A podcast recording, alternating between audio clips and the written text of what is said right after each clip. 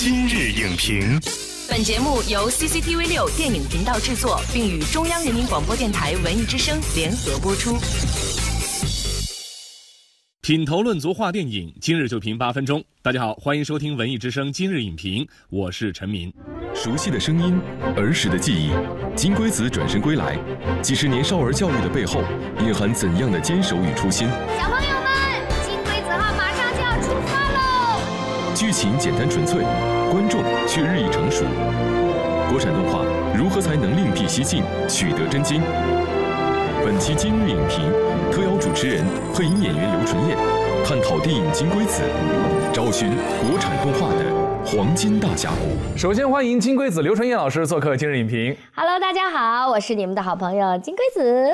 就这个动作的话，就是每次自我介绍的时候都是要带着的。其实我手上还有一个手套，就是金龟子造型的。今天可能上这个节目有点严肃，我没戴。平时在节目当中都是跟小朋友，或者在很多场合当中都是说：“小朋友们，大家好，我是你们的好朋友金龟子。”然后小朋友就认识那个手套，就说：“啊，金龟子来了。这个形象深入人心啊。对呀您做金龟子做了多少年了？”就算九二年、九三年的话，那就应该有二十七年。二十七年。嗯现在的话呢，又把自己做成了一个动画形象。对，又做成了个小朋友。这是您的形象第一次运用到一个动画电影当中，那它到底讲的是一个什么样的故事呢？其实呢，金龟子这个动画大电影呢，故事呢很简单，它就是一个金龟子这样的一个昆虫世界的一个小动物，去追求它心中的黄金大峡谷的冒险的小故事。当它飞出去的时候呢，它就碰到了一个特别话痨式的水蜻蜓，我们叫它水哥，说他知道黄金大峡谷在哪儿，带着金龟子一路飞到各个地方，然后金龟子呢就通过它的这个努力，通过它的坚持，通过它团结所有的小昆虫，可是心目中的大峡谷已经都不在了，都变成高楼大厦。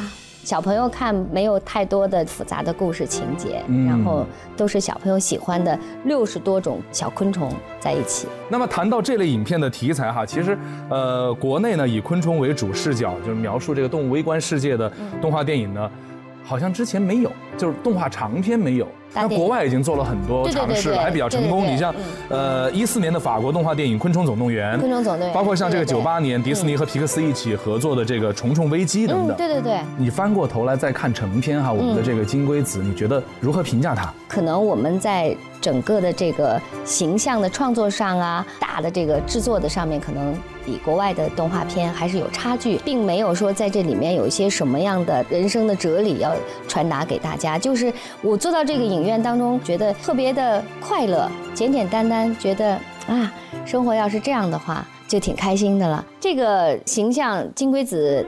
他就是我，我就是他，我基本上呃没有说是再去额外的塑造一种怪怪的或者另外一种声音，就是大家平时很熟悉的电视里边的那种声音。我觉得是一个特别单纯的，可以给大家带来很多童年的回忆的这样的一个电影。呃，一个很小的呃小视角，然后呢很开阔的一个画面的感觉。大家这个初衷就是想把它做得更纯粹一点。所以有人就会觉得哈，也提出了一个想法，就比如说这个电影呢是呃小朋友能够看懂的，因为你做的非常的纯粹嘛，嗯不像皮克斯的动画总是在讲成人世界里边遇到的喜怒哀乐。他们的这个动画很多时候是大人孩子都能接受。对，就比如像《寻梦环游记》啊，或者是像《赛车总动员》，那大家会想哈，您给孩子做节目已经做了三十多年了，嗯，小朋友们有没有发生一些变化？嗯，就现在经常有家长在说，就是我们不要太把孩子当孩子，是的，因为他看的、接触的、了解的这个眼界都已经完全不一样。我记得小的时候，我们要是请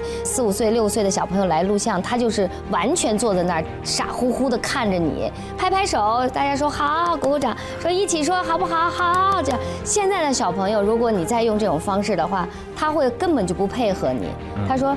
这个时候不用鼓掌啊，为什么要鼓掌啊？他会有很多的问题，那就甭说十几岁的孩子了。这些东西会不会就是放射到我们这个剧本，在剧本阶段的时候，我们在做的时候，其实也挺难的，因为确实是要在这个时代要播出的，不是原来的金龟子电视节目的那个时代。所以我们在创作的时候，包括最后我们呃落实到台本当中的一些词，有一些有意识跟现在小朋友的语气和节奏配合。呃，这就是黄金大峡谷的清香啊！呃，走错地方了。那您觉得就是动画电影哈，在今天，比如说在我们的这个大荧幕上，它能够承担一种什么样的作用？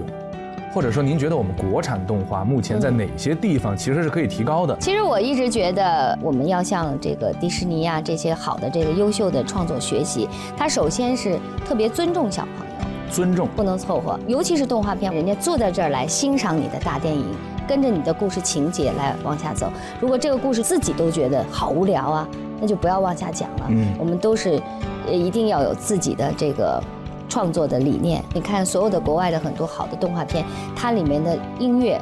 是最给小朋友的一种享受，就是我抛开你的动画片，我也是一个完整音乐作品啊。对，像《冰雪奇缘》。冰雪奇缘，对对对，它的故事很清晰，就是告诉小朋友什么是美，什么是真，什么是善良。其实用的是更大的这个精力和创作来完成的，在这些方面当当中，都是我们未来要更好的去追求的。我看到您在接受采访的时候说过一句话哈，呃，让很多人都非常有感触。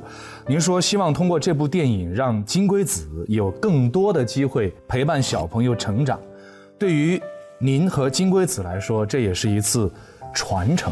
为什么会这么说？呃，在您看来，金龟子的精神究竟是什么？金龟子在这个主持这个台上已经有二十多年，将近三十年的这个时间。很多八零后、九零后的大朋友，他们以前都是看着金龟子节目长大的，可能当时。